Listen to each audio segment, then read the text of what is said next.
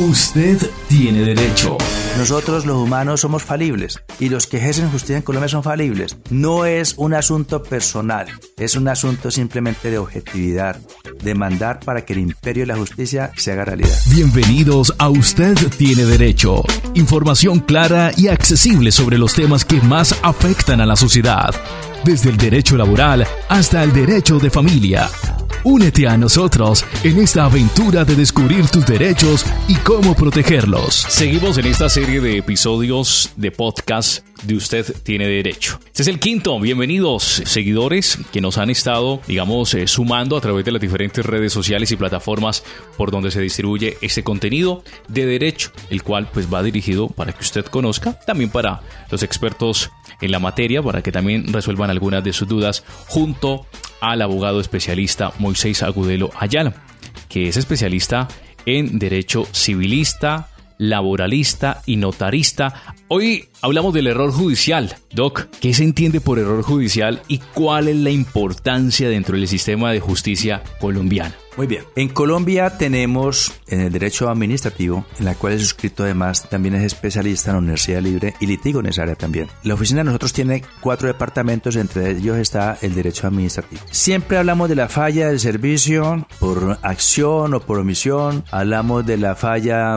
especial, que es cuando haciendo una obra beneficiamos a un montón de personas, pero excepcionalmente le causamos necesariamente daño a alguien. El Estado es consciente de que hacer una un puente, una vía, edificación para ayudarle a una comunidad muy grande, tiene que sacrificarse el derecho de alguien y ante eso tiene que reconocerse algo que llama el fallo, el, el daño especial. Y la acción de lesividad, que es aquella en la cual los entes del Estado pueden revocar sus propios actos. Y también la nulidad y restablecimiento del derecho. Este es un daño especialísimo y es el que cometen los jueces de la República. Se llama error judicial. Los jueces también cometen errores. A manera de ejemplo, un juez, yo pido un secuestro de un bien, un embargo de un bien, el juez me lo niega bajo el amparo de que la norma establece que únicamente es para procesos de responsabilidad civil extracontractual. Pero que en este caso, como un posesorio, no hay lugar a ese embargo del bien. Yo recurro, el, yo recurro el, auto, el auto, le digo, señor juez, insisto en que por favor me decrete la medida y él me dice, no se la voy a decretar, nada más que hacer, voy en tutela y tampoco, aunque no es necesaria la tutela, simplemente me voy ante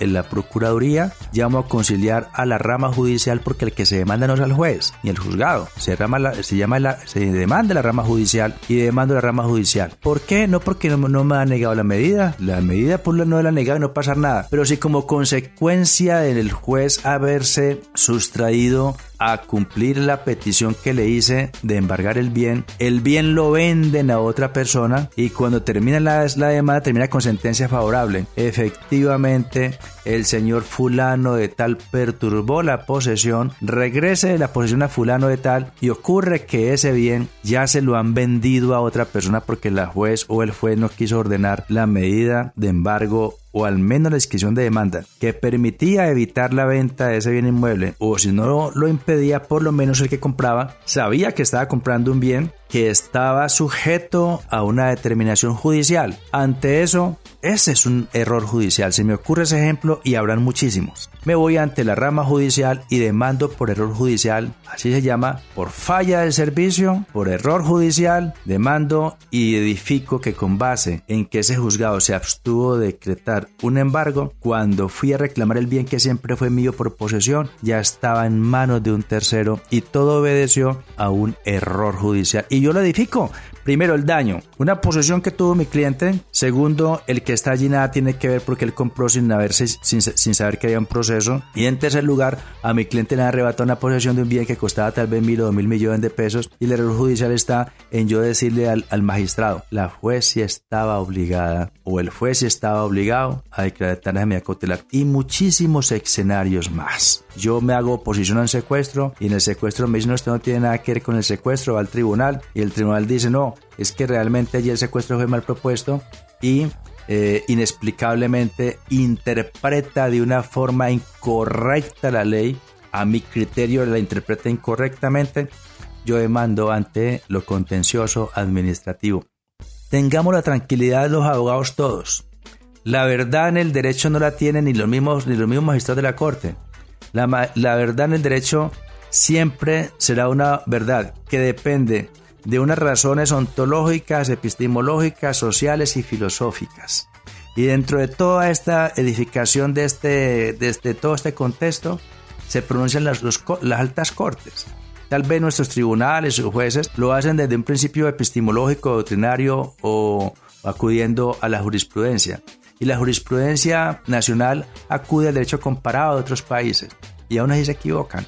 Nosotros los humanos somos falibles y los que ejercen justicia en Colombia son falibles. No es un asunto personal, es un asunto simplemente de objetividad, demandar para que el imperio de la justicia se haga realidad. ¿Cuál sería entonces el proceso para presentar una solicitud de revisión en un caso basado en un error judicial? Perfecto. Eh, un caso práctico, un juez dicta una sentencia, yo analizo la sentencia, considero que la sentencia vulneró o pasó por alto o los hechos o las pruebas o la edificó con una motivación que es incorrecta. Esa sentencia es suficiente para yo, mirando los daños que me ocasionó, ocasionó la sentencia, ir entre la jurisdicción contenciosa administrativa y la jurisdicción contenciosa administrativa pues trabará el litigio y tomará la determinación. Si tengo la razón, eh, condenará a la rama a decirle pague a este señor la suma de tanta plata por daños materiales y daños morales. Y si no me la razón, pues simplemente dice no tiene la razón y condénese a pagar las costas del proceso, que tampoco son grandes, pueden ser 4 o 5 millones de pesos. Bueno, creo que por allí también iba la, la, siguiente pregunta y, y, que se pueden estar haciendo nuestros oyentes. ¿Cuáles serían las consecuencias para las partes? El que vende, el que compra y el juez. El juez no le pasa absolutamente nada. Hay un, una, una una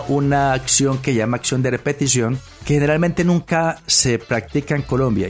Y la persona que en este caso se perjudicó con lo que acabas de preguntar, de decir, de plantear, el que compró la propiedad, tampoco. Todo ese perjuicio lo asume en este caso la rama judicial. Y la rama judicial dice, el señor que compró no tiene la culpa, la fue parado, convencida o convencido de que estaba actuando bien, aquí la rama judicial asume ese error y vamos a indemnizarlo el, el, juez cuantifica cuánto podía haber costado esa propiedad de la cual privaron a mi cliente y cuántos son los daños morales que le causaron a mi cliente o a la persona pues que está lesionada y le indemniza con plata. Obviamente el Estado tiene previsto para esto unos recursos y lamentablemente siempre habrán demandas administrativas para que el Estado en el cumplimiento de sus funciones al equivocarse entre el Estado responder económicamente.